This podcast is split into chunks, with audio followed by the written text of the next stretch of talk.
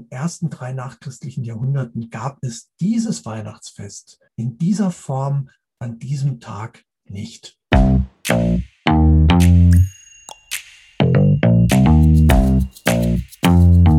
Andererseits.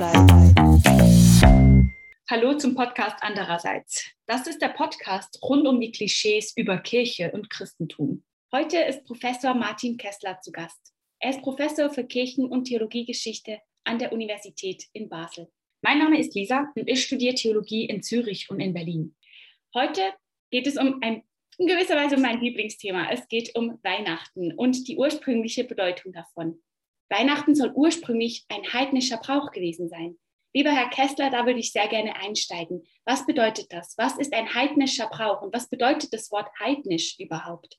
Ja, vielen Dank. Ihre erste Frage nach dem heidnischen Brauch und dem Begriff des Heidentums ist natürlich alleine schon eine schwierige. Denn wenn wir beide überlegen, wann hat sich uns gegenüber schon einmal jemand als Heide oder als Heidin bezeichnet, werden wir wahrscheinlich nur an ganz wenige Begegnungen oder Momente zurückdenken. Äh, wenn ich eine Erinnerung teilen darf, ich bin mal als Student von München nach Nürnberg gefahren und über die Mitfahrzentrale hatte ich da eine Verbindung gefunden. Es war ein völlig überladenes Auto und als ich dann erklärte, ich studierte Theologie, erklärte eine Mitfahrerin, sie sei Heidin und wollte sich da offensichtlich etwas provokativ äußern. Und die erste Bedeutung, die da drin steckt, ist natürlich betont nicht christlich.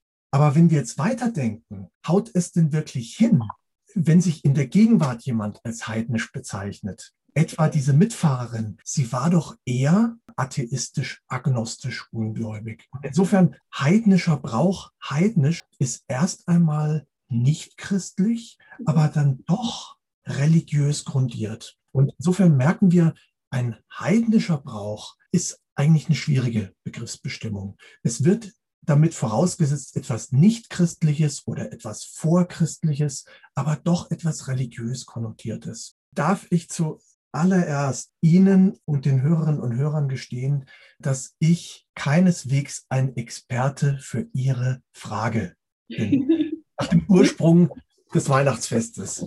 Einer meiner Amtsvorgänger in Basel, Martin Wallraff, mhm. Äh, hat sich sehr intensiv mit dem Themenfeld beschäftigt und wird darüber vielleicht auch einmal ein Buch schreiben, das sich an einen breiten Leserkreis wendet. Ja. Aber ein anderer früherer Basler Kirchenhistoriker, hat bereits ein Buch zum Thema geschrieben und der Mann hieß Oskar Kullmann. Und das ist im Grunde das Buch, das Sie für diese Frage heranziehen können. Also entsteht Weihnachten aus einem heidnischen Brauch, was sind die Ursprünge des Weihnachtsfestes? Und das Büchlein von Kuhlmann trägt in der ersten Auflage von 1947 den Titel Weihnachten in der Altkirche. Und es war ein großer Verkaufserfolg, wurde vielfach aufgelegt, änderte im Laufe der Jahre den Titel 1990 kam es nochmal auf den Markt unter der Überschrift Die Entstehung des Weihnachtsfestes und die Herkunft des Weihnachtsbaumes und hat in dieser Gestalt weitere vier Auflagen erlebt. Es ist wahrscheinlich das, das auflagenstärkste, verbreitetste Buch äh, von Kullmann. Auch wenn ich selbst kein Experte bin, habe ich für Sie dieses Büchlein gelesen. Vielen äh, Dank. Letztlich ist das genau die Frage des mhm. Büchleins. Wie verhält sich das christliche Weihnachtsfest zu anderen religiösen Feiern, die sich mit dem 25. Dezember oder anderen Jubiläen verbinden? Mhm. Sehr spannend. Was ist Ihnen hängen geblieben vom Buch? Was können Sie uns weitergeben? Wie ist diese Entstehungsgeschichte? Also, sehr interessant ist zunächst mal, dass sich die Entwicklung, äh, das Weihnachtsfest Ende Dezember zu feiern, dass sich diese Entwicklung relativ genau datieren lässt. Es ist eine Entwicklung des vierten nachchristlichen Jahrhunderts und Kuhlmann hat dafür eine ganz einprägsame Formel gefunden, indem er formuliert hat, unser Weihnachtsfest vom 25. Dezember ist den Christen der drei ersten Jahrhunderte unbekannt gewesen. Also wir, wir können uns plastisch vorstellen, in den ersten drei nachchristlichen Jahrhunderten gab es dieses Weihnachtsfest in dieser Form an diesem Tag nicht. Spannend. Aber es bedeutet nicht, dass die Geburt Christi nicht auch gefeiert wurde. Mhm. Und wenn wir fragen, an welchen Tagen wurde sie gefeiert, in welchen Zusammenhängen, äh, dann kommen wir auf einen anderen Festtag, nämlich auf Epiphanias, also den Tag der Erscheinung, den 6. Januar. Und jetzt können wir uns schon fragen, um welche Erscheinung geht es? 6. Äh, Januar wird häufig auch mit dem Dreikönigstag in Verbindung gebracht, aber um deren Erscheinung geht es nicht. Es geht nicht um die, um die Weisen, um die Sterndeuter, um die Magier. Das Neue Testament, Matthäus spricht ja nicht von den drei heiligen Königen, sondern nur von den, von den Magoi, weshalb einer meiner kirchengeschichtlichen Lehrer auch die heiligen drei Könige gerne bezeichnet hat als den Ausdruck mit den drei Lügen. Erstens, es waren keine Heiligen. Zweitens, es äh, waren äh, nicht drei. Und drittens, es waren keine Könige. Also um deren Erscheinung geht es nicht, sondern es geht um die Erscheinung Christi. Also die Erscheinung dessen, was Jesus als besonders auszeichnet. Und hier kann man fragen, wann wann tritt das eigentlich hervor? Wann wird sowas wie eine besondere Qualität oder Dignität Christi erkennbar? Und eine Antwort ist die, wenn wir in den Evangelien nachlesen, ist die der Taufe. Also bei Matthäus haben wir etwa die Inspiration durch den Geist, der herabsteigt wie eine, wie eine Taube, äh, der Christus überkommt und dann wird er angenommen, die Stimme aus dem Himmel äh, ertönt. Das ist mein lieber Sohn, an dem ich wohlgefallen habe. Also mhm. insofern mit der Taufe wird sozusagen in einer bestimmten Deutung der Mensch Jesus angenommen. Und insofern an Epiphanias wurde zunächst einmal die Taufe gefeiert. Die Taufe stand im Vordergrund. Und damit konnte sich auch ein Geburtstagsfest verbinden, etwa am Vortag. Aber der Akzent war eben doch ein anderer. Insofern, auch wenn es jetzt am 25. kein Geburtstagsfest gab, um Epiphanias herum gab es eine äh, entsprechende Praxis.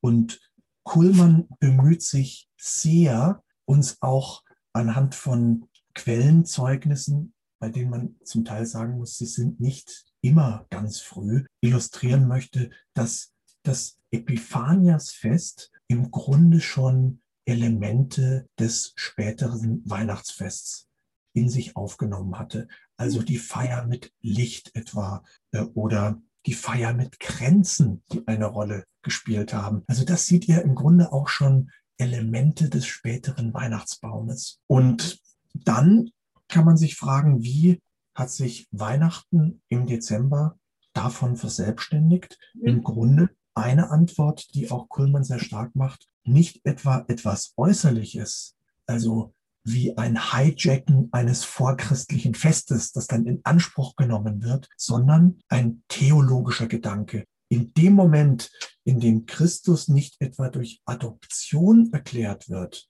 als ein, als ein besonderer Vorgang, eine, eine, eine Wesensänderung, sondern in dem Moment, in dem Christus schon von Anfang an als göttlich gedacht wird, in dem Moment muss man eigentlich von dieser starken Betonung der Taufe weggehen mhm. und an den Anfang, an die Geburt zurückkommen und die als solche würdigen. Insofern, das sind Aspekte, die, die bei Kuhlmann sehr stark gemacht werden. Mhm. Das ist ein ein Weihnachtsfest als solches eigentlich schon immer gab und mit christologischen Entwicklungen äh, sich eine Abtrennung, Ablösung und eigene Feier verbunden hat. Mhm. Und dadurch kam es dann auch zu dieser Datumverschiebung, dass man das dann vom 6. Januar zurückgezogen hat auf den 25. Dezember. Tja, also das ist eine, eine ganz große Frage, wie man auf den 25. Dezember überhaupt kommt. Sie mhm. könnten auch fragen, wie kommt man überhaupt auf den 6. Januar? Ähm, also mhm. äh, es, sind, es sind letztlich vergleichbare Konstellationen. Die Berechnung an sich ist in mancherlei Hinsicht fraglich. Es gibt Ähnlichkeiten, wenn wir die kalendarische, auch die astronomische Konstellation anschauen. Wir können uns fragen, wie man überhaupt auf den 6. Januar gekommen ist. Aber es gibt auch andere heiße Kandidaten, die eine Rolle gespielt haben. Wir unterhalten uns heute am 24. März. Wir könnten jetzt sagen, neun Monate vor Weihnachten, aber wir könnten auch sagen, ein Tag vor dem 25. März. Und der 25. März war ein heißer Kandidat. Der 25. März war der Tag der Nacht- und Taggleichheit im Frühling. Und von dem aus hat man zum Teil sowohl die Auferstehung festgelegt, wiederum in Zusammenhang mit dem Ostertermin oder auch die Geburt. Also ein ganz altes Zeugnis, Julius Africanus, ein Autor Anfang des dritten Jahrhunderts, hat etwa für den Geburtstermin und den Auferstehungstermin den 25. März benannt. Und das sehen wir, dass im Grunde astronomische Erwägungen auch eine Rolle gespielt haben mögen. Und beim 25. Äh, Dezember ist es ähnlich. Hier haben wir den Tag nach dem römischen Kalender der Wintersonnenwende, also an dem die Sonne mittags den niedrigsten Stand hatte. Und im Anschluss erhöht sich der Sonnenstand und die Tage werden länger. Es sind im Grunde astronomische oder kalendarische äh, Erwägungen, die erstmal eine Besonderheit des Tages markieren mhm. und die den Tag in eigener Weise als ein, ein, ein Feiertag prädestiniert haben. Und der 25. Dezember wurde im ausgehenden dritten Jahrhundert, 275, äh, unter Aurelian zu einem besonderen Feiertag, in dem eben hier die Geburt des Sonnengottes gefeiert wurde in unterschiedlichen Namensgebungen und äh, Akzentuierungen. Das kann man einerseits jetzt eben auf diese astronomische Konstellation zurückbrechen, auf den mhm. kalendarischen Rahmen. Andererseits kann man auch gewisse Verbindungen jetzt zum Christentum herstellen, indem man etwa sagt, bestimmte Christen haben jetzt diesen Tag sozusagen gekapert, mhm. um festzustellen, Christus ist die wahre Sonne. Also hier wird jetzt kein außerchristlicher Kult betrieben, sondern gleichermaßen die, eine Überhöhung vollzogen, eine religiöse Aufladung aus christlicher Perspektive. Mhm. Das ist eine Deutung. Eine andere Deutung ist, dass es letztlich fließende Übergänge sind, dass sich der Sonnenkult, wie auch bei Konstantin, das von einzelnen Kirchenhistorikern, namentlich Martin Wallraff zuletzt wahrscheinlich gemacht wurde, der Sonnenkult geradezu fließend mit christlichen Elementen verbinden kann. Mhm. Und die Unterscheidung, um den anfänglichen Begriff aufzunehmen, ob es hier um einen heidnischen Kult geht oder schon eine christliche Deutung oder Inanspruchnahme schwerfällt. Mhm. Mhm. Sehr spannend. Wie verhält es sich nun mit dem Phänomen Tannenbaum? Wie passt das da rein? Das wüsste ich auch gerne.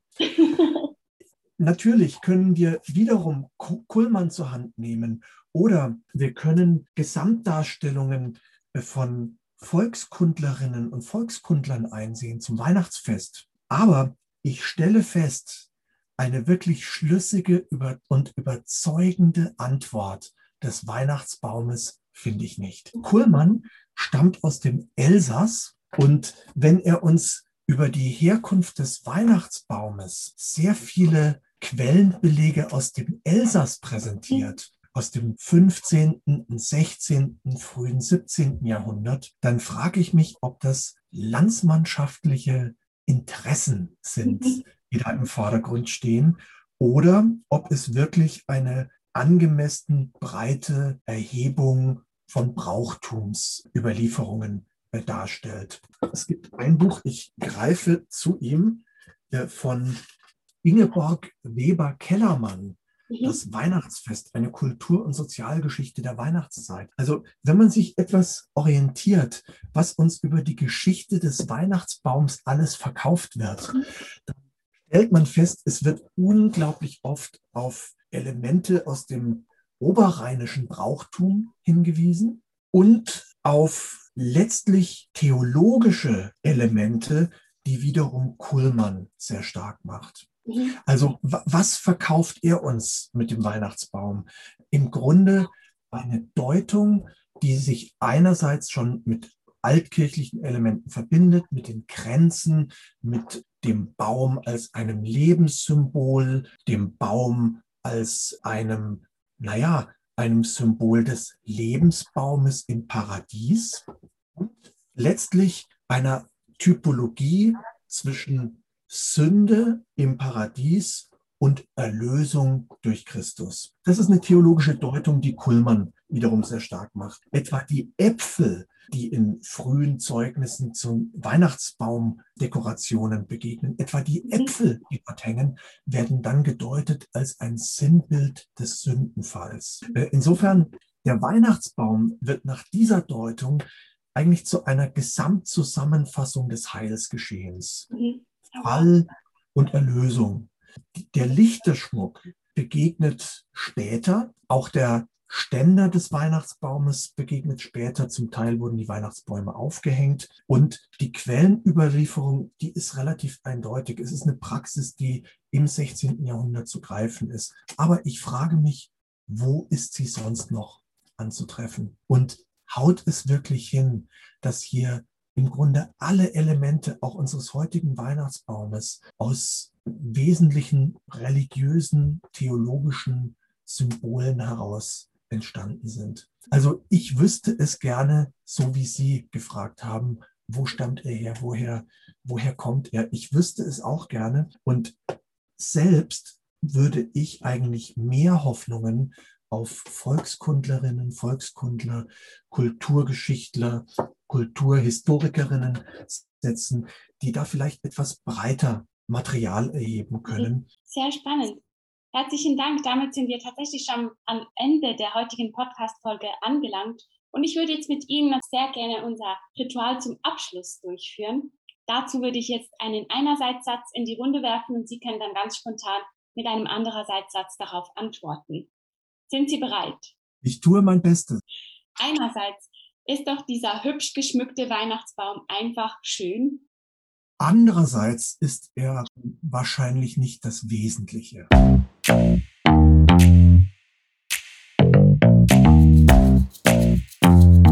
Andererseits. So, so sind wir schon am Ende dieser Folge angelangt. Sehr bald sind wir zurück mit anderen Klischees und anderen spannenden Fragen. Andererseits wird in Zusammenarbeit mit Theologie Erleben produziert. Theologie Erleben ist eine Plattform rund um Glaube, Kirche und Jugend. Wenn euch das mehr interessiert, könnt ihr uns sehr gerne auf der Website besuchen unter theologie-erleben.ch. Oder ihr folgt uns einfach auf Instagram und Facebook at theologie.erleben.